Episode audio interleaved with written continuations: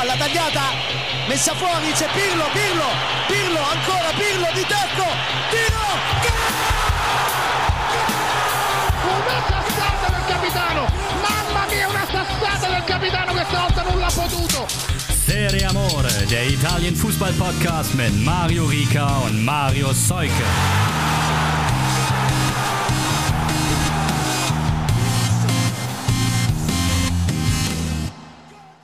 Grosso, grosso, grosso. Äh, an, an dieser Stelle erstmal gute Genesung an Fabio Grosso. Hier ist der Podcast der Liga, in der die Spitzenspiele auch ausgetragen werden. Und, Jinx, Jinx ist nicht für den Rest der Saison, ey. Und ich frage doch mal direkt, äh, wie ist es um den Schädel von Mario Seuke bestellt? Äh, heute ist er ganz, äh, noch ist er ganz okay. Aber wir nehmen ja auch auf, bevor ich ihn mir Halloween-mäßig spalten lasse. An der Stelle noch, ich habe keine Ahnung, wie ich drauf komme. Aber ich habe mich, äh, also man kann sich seine Statistiken ja so schön machen, wie man sie möchte. Ich habe mal geguckt, mit dem Start der Saison 2011, als in der Saison Leonardo Bonucci das erste Mal mit Juve Meister geworden ist, hat er in vier Spielzeiten genauso viele Serie A-Niederlagen eingefahren wie Pflichtspielniederlagen, seit er bei Union Berlin ist. Und das hat sich ausgezahlt, ne? Ja. Ganz liebe Grüße. Und Kult, kultig. Also und, kultige Statistik. Ja, kultige Statistik, ne? Ehre wem Ehre gebührt. Deswegen starten wir heute auch mal im Tabellenkeller, würde ich sagen. Und zwar mit äh, Genoa gegen Salernitana und Cagliari Frosinone. Der CFC gewinnt gegen das Team aus Salerno durch einen Treffer von Gudmundsson in der 35. Minute. Also der Trainerwechsel bei den Seepferdchen schon ein bisschen verpufft, ne? Also der CFC 11 Punkte jetzt, Platz 14, das ist wieder jetzt glaube ich in einem Fahrwasser, in dem man sich ganz gerne aufhält und das Team von Pipo Inzaghi ist jetzt Tabellenletzter. Tja.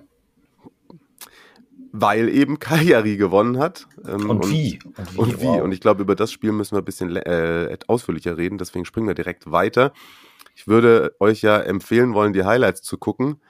Aber ich würde aus verschiedenen Gründen sagen, dass ihr vielleicht einfach das Real Life anguckt. Keine Ahnung, was ich da jetzt meine, aber. Zumindest, zumindest die letzten 20 Minuten kann man sich da, glaube ich, ganz gut geben.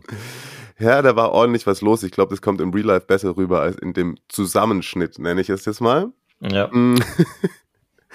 Äh, absoluter Wahnsinn da, ne? 4 zu 3 gegen äh, Frosinone. Das ist der erste Saisonsieg.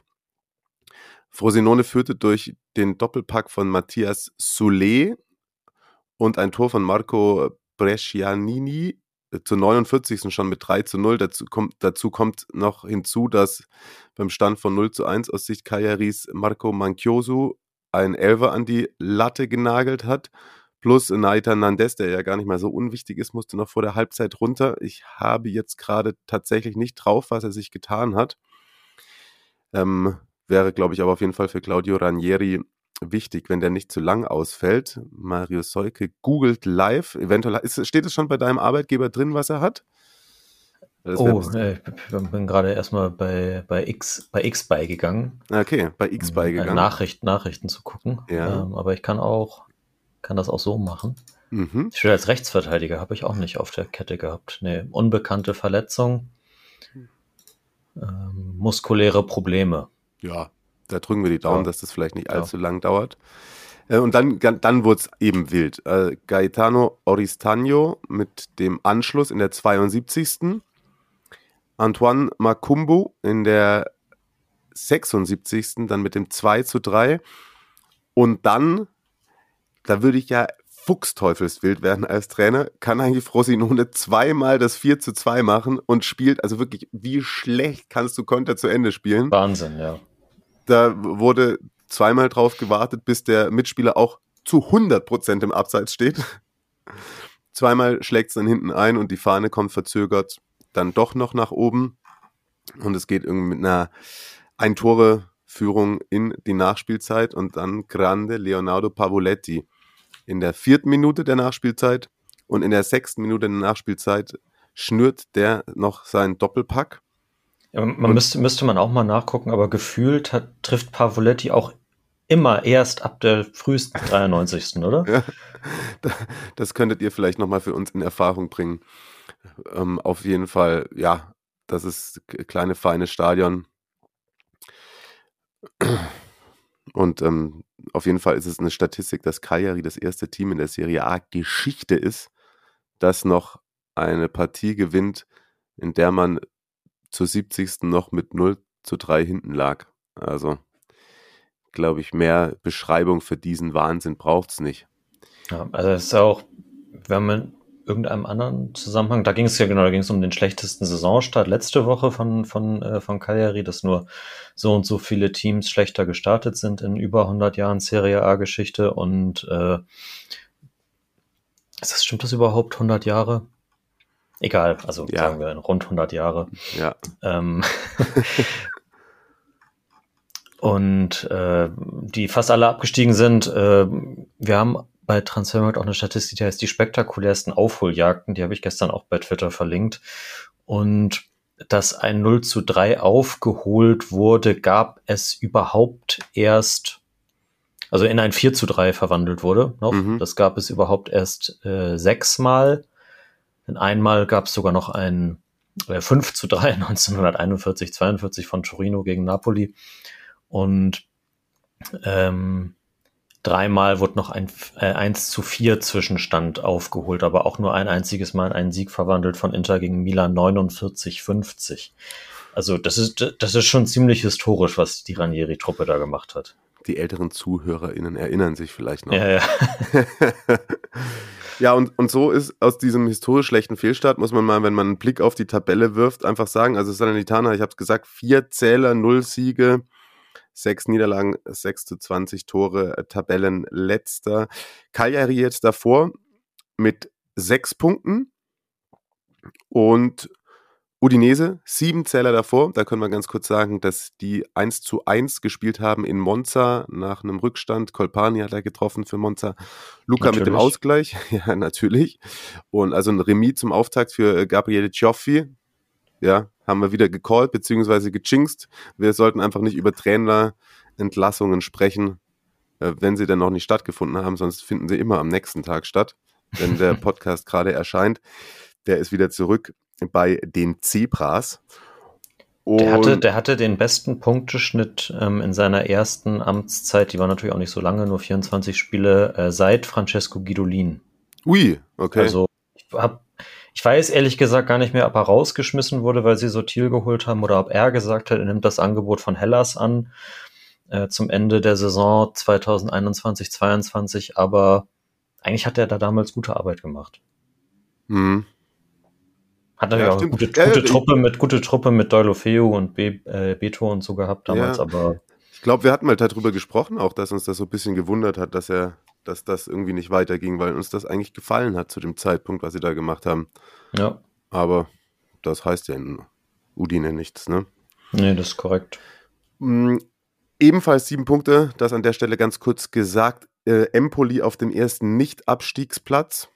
Die spielen aber nach unserer Aufzeichnung jetzt noch gegen Atalanta. Vielleicht später mehr noch dazu.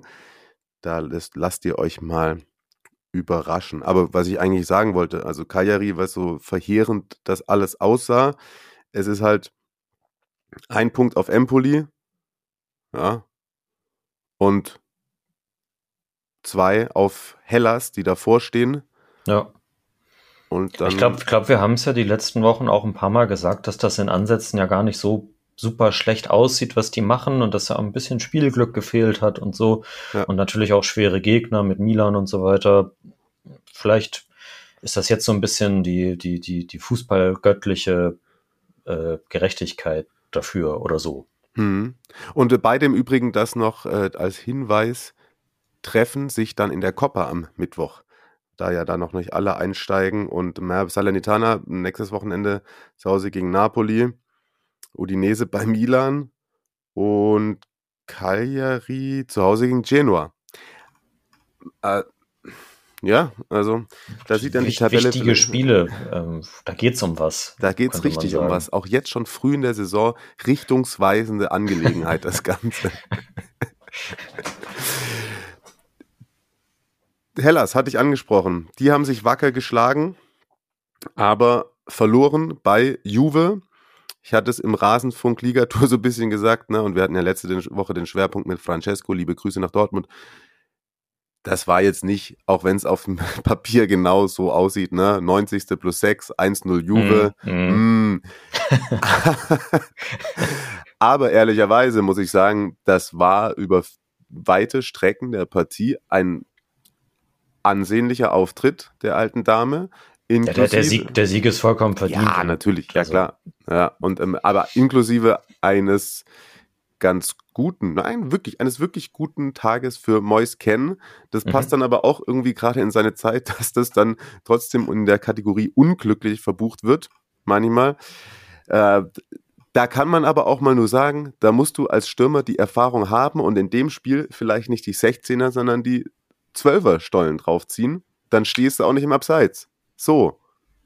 Aber das ist ja wieder wirklich. Julian hat geschrieben übrigens, der hat äh, übrigens zugegeben, dass er derjenige war, der Bernadeschi nochmal äh, ins Spiel gebracht hat bei Juve. auch liebe Grüße an dieser Stelle. Natürlich. Und ja, er hat auch gemeint, das ist natürlich extrem bitter. Und, aber Mois Ken wirklich äh, super Auftritt. Und ähm, ja, dann das Tor macht er auch schön, auch wenn er dann im Abseits stand. Im Endeffekt ist es dann Cambiaso, der den Ball in der sechs Minute der Nachspielzeit dann noch zum 1-0 Sieg über die Linie gedrückt hat. Und ganz interessanter Fakt, wie ich finde, Max Allegri ist damit erst der zweite Trainer in der Serie A-Geschichte, der die 100 Spiele, die 100 Siege ohne Gegentor voll macht. Ui. Der andere hat 150 dieser Partien für sich gesammelt an der Seitenlinie.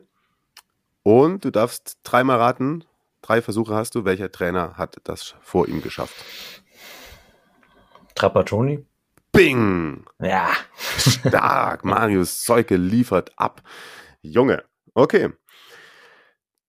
Dann haben wir noch ganz kurz, bevor wir zum absoluten Topspiel kommen wollen, Achso, ganz kurz vielleicht auf die Tabelle einmal geblickt. Ne? Das, das können wir vielleicht auch machen. Juve dann mit dem Derby am nächsten Spieltag bei der Fiorentina.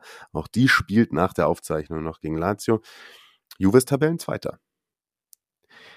Knapp hinter Inter, zwei Punkte Rückstand, aber vor Milan und Napoli, zu denen wir dann gleich kommen.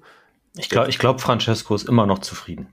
Ich denke, der ist immer noch zufrieden, kann er auch sein weiß ich nicht, wie es da um die Gemütslage bei Sassuolo und Bologna bestellt ist. Die Gäste früh in Führung gegangen durch Zirkzi. Schönes Ding. Also langer Pass. Erlic äh, verschätzt sich komplett, sieht da auch sehr, sehr unglücklich aus, aber wie Zirkzi den annimmt und äh, weiter verarbeitet, große Klasse. Also wirklich. Hm. Bolocca mit dem Ausgleich und ehrlicherweise Sassuolo hängt auf Platz 15 rum. Bei den Rosso Blue sehe ich gerade, wenn man da einen Sieg mitgenommen hätte, wäre man jetzt aktuell ein Zähler hinter den Champions League-Rängen, so erstmal Rang 7, aber vor der Roma. Ja.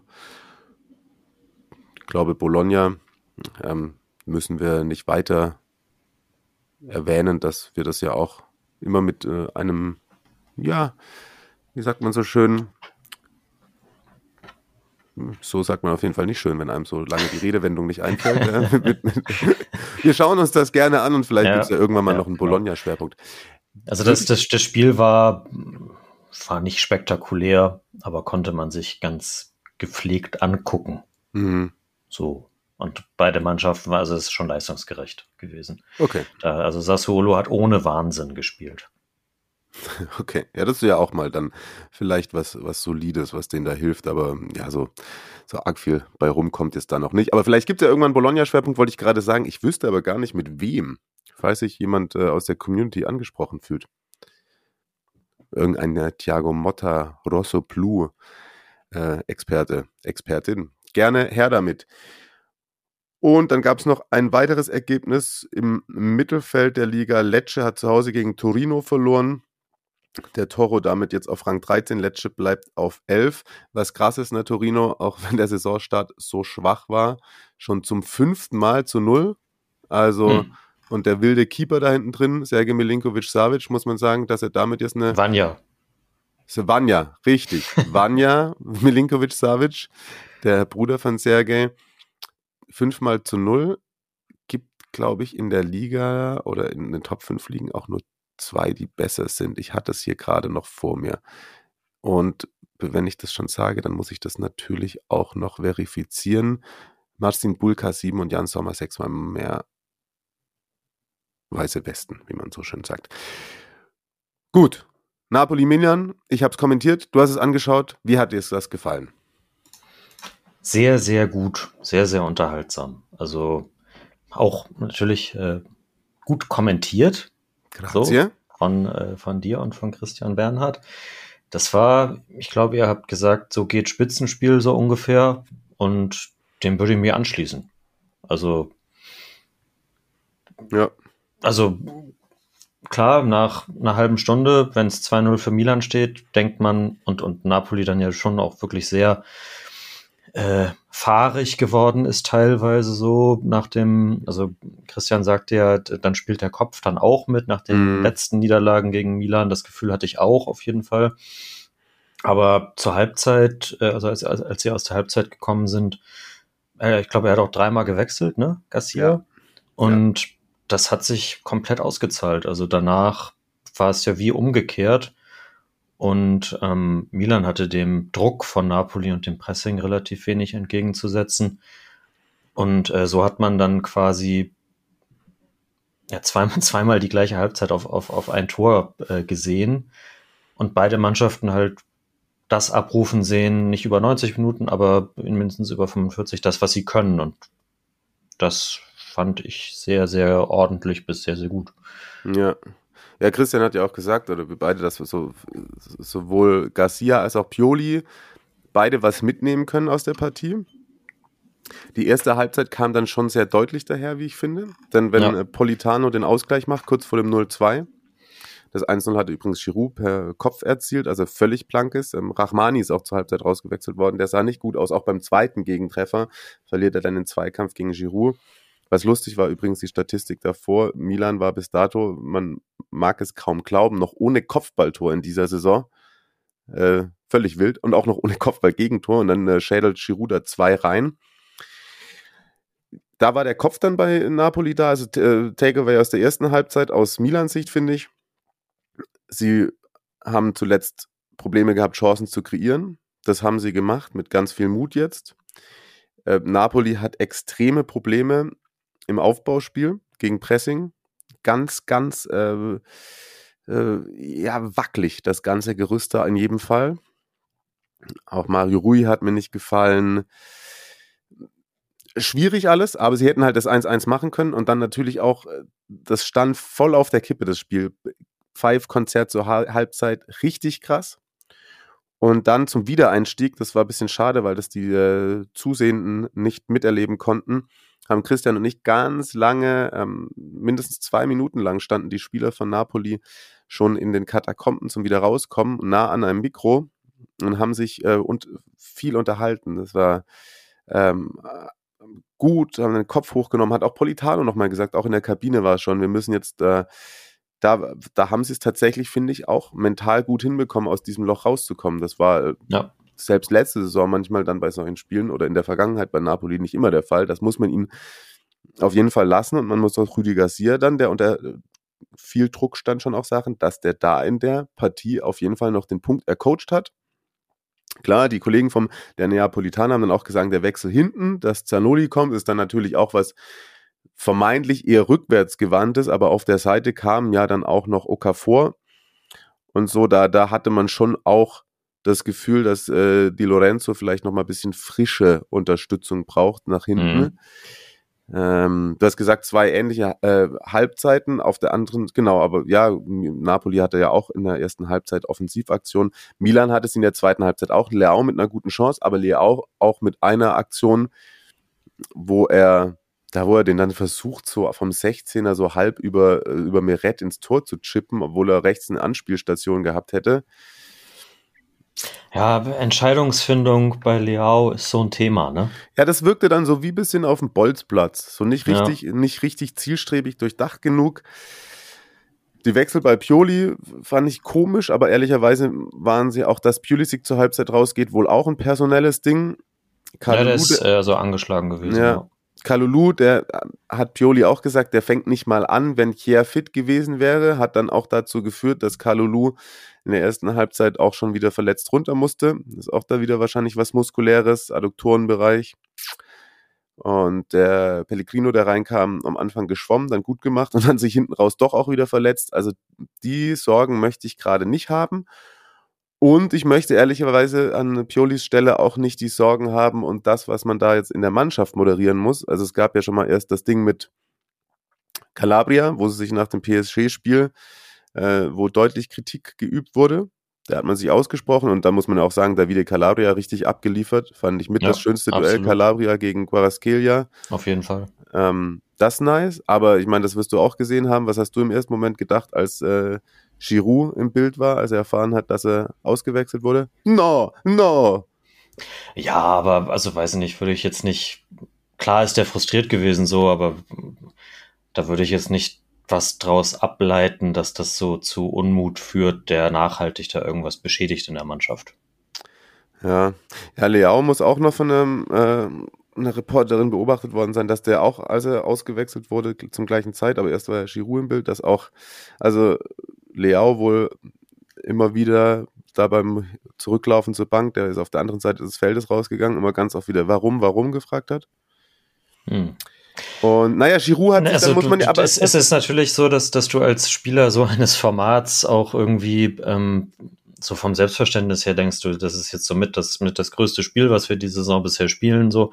Natürlich will man das zu Ende machen und ich bin mir auch sehr sicher, dass gerade Leao mit seiner Leistung und vielleicht Giroud auch mit dem, was in der zweiten Halbzeit, was er nicht an Bällen bekommen hat, mhm. unzufrieden gewesen ist und er hing so ein bisschen in der Luft, Leaos Aktionen sind nicht so glücklich gewesen. Und dass, dass die sich sicherlich schon gedacht haben, wenn ich jetzt noch einmal in diese Situation komme, da Platz zu haben, Abschluss zu haben oder so, dass ich es denen dann nochmal zeige. Ja. Aber naja. Aber er hat also ich, ich kann, kann den, den Impuls halt von, äh, von Pioli kann ich schon nachvollziehen. Gut, also ob du nun Jovic bringen musst, so, es ist immer die Frage, aber. no offense. Nee. ja, aber es ist doch so, man. Also wirklich, ich bin ja wirklich auch kein Fan davon, wenn Journalisten zu viel reininterpretieren und so verweigerten Handschlag und so, wobei, also das ist ja nochmal was anderes, aber auch Giroud hat sich nicht auf die, die Bank gesetzt, sondern da auf diesen, die Kühltruhe. Ja. Ich finde, es gehört dazu. Natürlich, es ist ein gutes Zeichen, wenn du unbedingt spielen willst. Und Christian hat ja auch gesagt, es gibt keinen Pokal unter der Woche, keine Champions League. Der will jetzt noch die 10 Minuten kicken.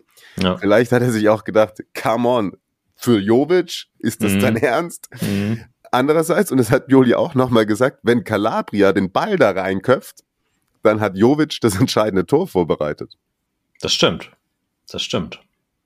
Also wie du es drehst und wendest und dann ist noch, das hat auch Tom, über den habe ich das bei Twitter gesehen, der ja auch mal bei uns zu Gast war, geteilt. Das ist jetzt natürlich auch wieder eine journalistische Spezialdisziplin, dass ich jetzt hier einfach ein Zitat aus dem Kontext reiße, ohne es gehört zu haben, wie er es gesagt hätte. Aber ähm, Giroud ist zitiert worden damit, dass er gesagt hat, wir wussten nach dem 1-0 nicht, ob wir weiter eingreifen sollen oder was wir machen. Ich bin sehr enttäuscht. Das ist die, das Zitat, das ich gelesen habe. Tom meinte, das ist jetzt so nach einem klaren äh, Rückendeckung für einen Trainer klingt das auch nicht. Aber wie gesagt, ich weiß auch nicht, wann und wie er das gesagt hat. Aber nur der Satz für sich, ähm, ja. Und ehrlicherweise hat auch Quaraskelia nachher noch das, die Chance aufs 3-2 in Unterzahl, ja. weil Nathan vom Platz geflogen ist. Auf der anderen Seite muss man natürlich auch sagen, vielleicht sieht Napoli, wobei durch die vergebene Torchance dann doch auch nicht. Ich glaube, beide, für beide ist es eine gefühlte Niederlage, so ein wenig. Mhm. Mhm. Napoli, weil sie den, diesen Spirit in der zweiten Halbzeit hatten, dieses Momentum ganz lange, das tolle Freistoßtor von Raspadori. Ähm, Mike Magnon, nicht mit dem besten Tag, muss ich sagen. Übrigens, er hat auch an der anderen Druckphase Napolis irgendwie, die vielleicht noch einmal, mal mehr. Einmal da, dagegen, daneben gegriffen, so heißt Ja, es. genau. Und das hat so ein bisschen, glaube ich, Napoli noch mehr das Gefühl gegeben, hier geht ja. was, die wackeln so. Ne? Das ja. ist dann nicht die genau. Ausstrahlung, genau. die du brauchst. Äh, auf der anderen Seite natürlich, wenn du 2-0 führst und merkst, wie angeschlagen Napoli ist und eigentlich auch noch das 3-0 machen kannst und die voll äh, in der Tasche hast, dann ist es andersrum aus Milans Sicht auch äh, zwei verschenkte Punkte. Muss man ganz klar so sagen. Ist und so, klar. ist so. Und äh, es gibt halt eine Mannschaft, vor allem eine, die sich extrem ins Fäustchen lacht. Und äh, die kommt auch aus Mailand, hat aber blaue-schwarze Trikots. Ja, also das ist in Sachen äh, Tabelle jetzt gerade vor allem natürlich für Napoli. Ähm, lässt man da abreißen. Sieben Zähler jetzt hinter Inter, zu denen ich es weitergehen würde, so du denn keinen weiteren Input mehr zum Spitzenspiel hättest. Ah, stopp. Wir haben natürlich gar nicht bis gesagt, was in der Champions League abgeht. Also da ist Oh, Milan natürlich oh. richtig schlecht unterwegs jetzt Ja. nach dem Noch 0-3 immer noch ohne. Tor, ne? Ja, immer ohne noch ohne Tor. Und Napoli, das finde ich, gehört nämlich auch zum, zu dem ganzen Narrativ jetzt dazu. Wenn die jetzt zu Hause Union nochmal putzen, dann sind die eben in der K.O.-Runde. Und über das Spiel in Berlin, ja, mein Gott, äh, das beschweren sich wieder alle, dass die da nicht schön gespielt haben. Da hat halt einmal Quaraskelia Trimmel auf links gezogen und die haben 1-0 gewonnen. Fertig aus. Ja, reicht doch. So. Kommt, äh, kommen noch ein paar Bilder und ähm, Video, nee, Videos, drei Videos hat mir der, der Petsy-Bär, glaube ich. Hm. Uh, ich habe auch noch mir Videos geschickt. bekommen Könnt ihr, könnt ihr bei, könnt ihr bei Instagram euch angucken. Ich dann. glaube, ich Ja. habe auch noch was vom Erber bekommen. Da ist es wirklich, also Ah, der war ja in Parma unter anderem. ja, das und das, äh, die haben auch wieder gewonnen. Glückwunsch an dieser Stelle. Ne? Mhm, mhm. Ja, und bei. Juve war er, glaube ich, auch und bei mm, Inter Roma war auch jemand. Aber äh, tatsächlich, dass die Postfächer WhatsApp, Insta, E-Mail zu sortieren in letzter Zeit, ist auch dank eurer tollen Beteiligung relativ schwierig. Ähm, genau. Champions League war sonst noch. Die zwei haben wir. Inter Inter hat auch gleich. gewonnen. Ja. Genau. Und Lazio kann ich ja vielleicht, kommen wir gleich zu, noch was sagen. Ähm, jetzt lass uns aber doch ganz kurz noch besprechen, warum Inter so dominant da vorne wegmarschiert, denn die gewinnen auch, sag ich mal, das zweite Spitzenspiel bei der Rückkehr Lukakus gegen die Roma mit 1 zu 0 durch einen Treffer von Tyram in der 81. Minute. Und Der immer, immer, immer besser und wichtiger wird. absolut. Ich glaube, neun Torbeteiligungen schon in der Serie A. Elf. Elf. ja. Krozinesen. Ah ja. Nee, was ich gelesen hatte. Na, ich sehe vier Tore, fünf Vorlagen. Ach so, okay, vielleicht hat er, vielleicht hat er zwei Elfer rausgeholt und die werden bei Transfermarkt als Vorlage mitgezählt. Ah, Und okay. Nicht. Auf jeden Fall, da bediene ich mich mal kurz äh, der Worte Thomas Hürners, der das nicht ganz so Wort für Wort, aber der, der, der Sinn des Endes war, dass er gesagt hat, der bessere Lukaku. Hm. Hm.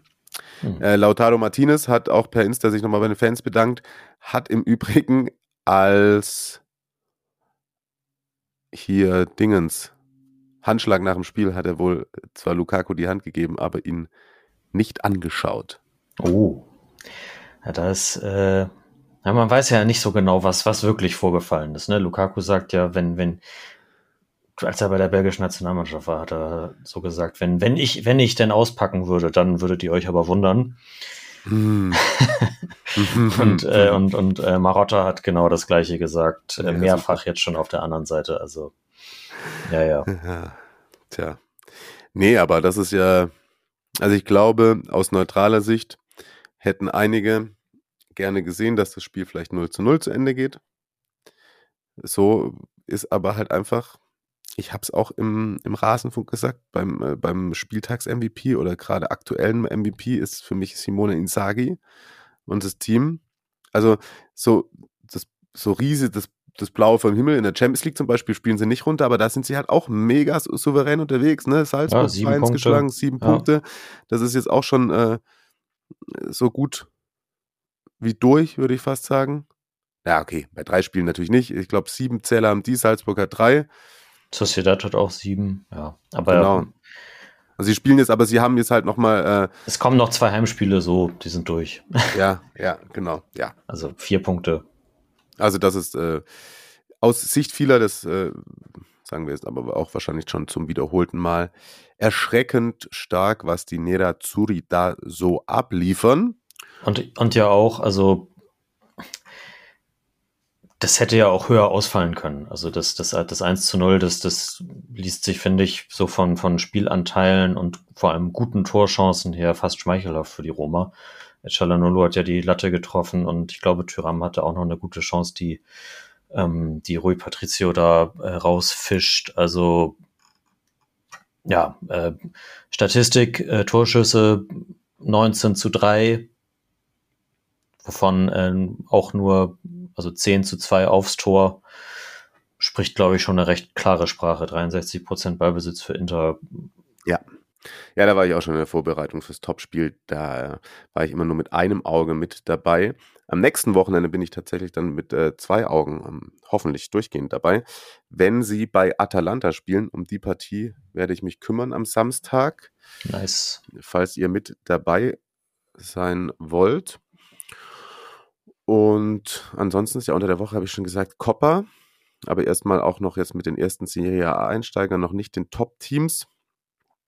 Ähm, der kommende Spieltag wird dann eröffnet von Bologna gegen Lazio, haben angesprochen Derby bei Salernitana Napoli, Atalanta Inter. Milan empfängt Udinese, Hellas gegen Monza, auch eine wichtige Partie für das Team aus Verona in jedem Fall. Cagliari Genoa, haben wir gesagt. Mhm, mhm. äh, da wird's rappeln. Die Roma, die hat jetzt halt eben wieder ein bisschen abreißen lassen. 14 Zähler bislang nur zu Hause gegen Lecce, Kategorie Pflichtsieg. Hat dafür, dafür aber der Vollständigkeit halber in der Europa League den äh, dritten Sieg im dritten Spiel gegen äh, Slavia Prag geholt. Absolut richtig. Und äh, die Fiorentina Juve, noch ein Derby. Und dann haben wir auch noch Frosinone, Empoli und Torino Sassuolo. Das der nächste Spieltag. Der Spieltag jetzt, das haben wir schon ein paar Mal gesagt, ist noch nicht gespielt. Empoli Atalanta und Lazio Fiorentina sind noch am Start.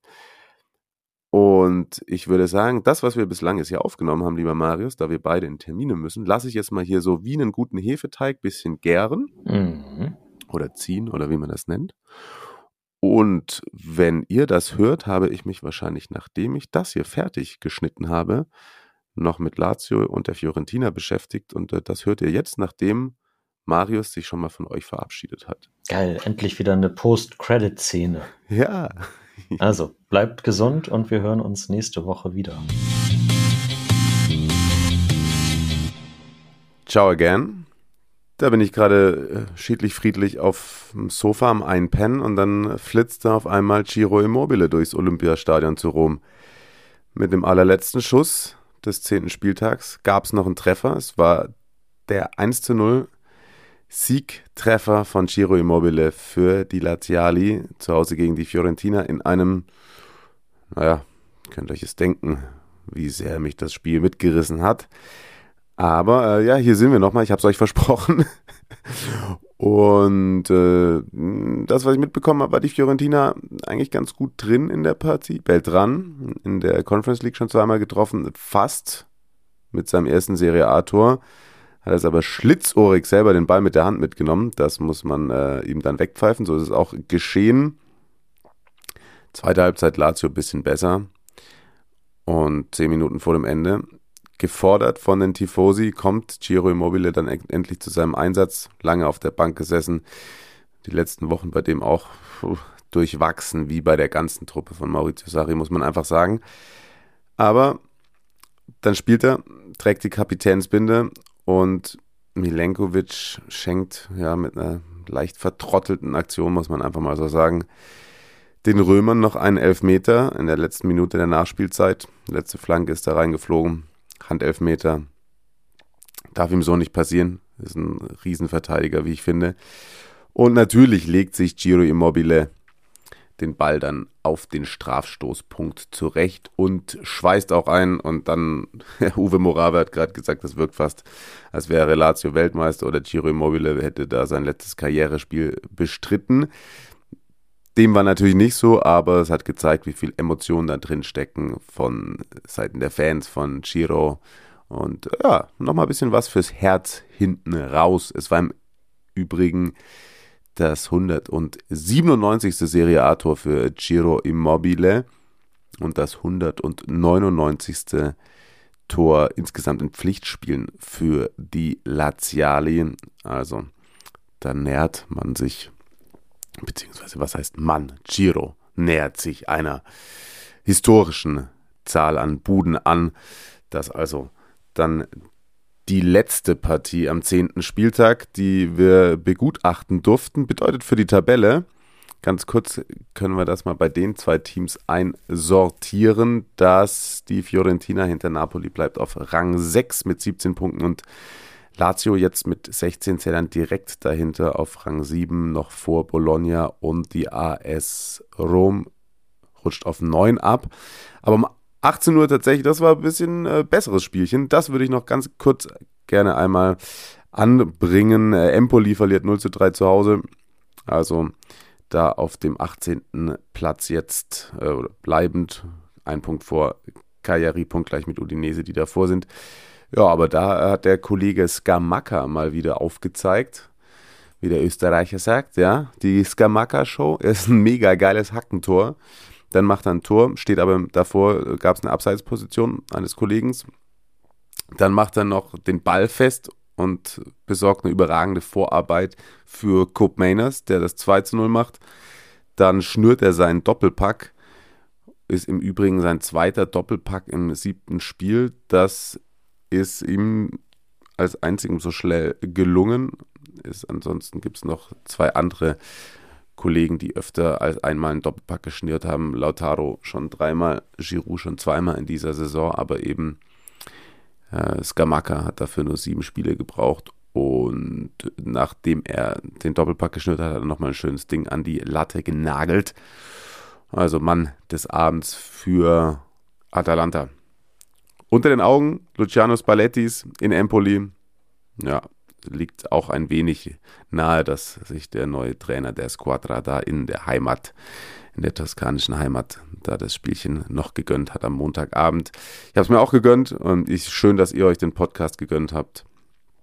Ich glaube, jetzt ist erstmal gut, denn das Ding hier soll ja auch gleich für euch am Dienstag bereit sein. Ist es jetzt, wenn ihr es gehört habt, sowieso. Ach Gott, das ist ja eine eigene. Oh, meine Schulter knackst jetzt auch. C-Fix. Leute, also, ne, bevor ich mir jetzt noch eine eigene Podcast-Inception bastle, sagen wir äh, Tschüss. In dem Fall nicht wir, sondern ich. Bis nächste Woche. Liebe Grüße. Freue mich dann, wenn wieder Marius dabei ist. Und ihr natürlich auch. Bis dann. Ciao.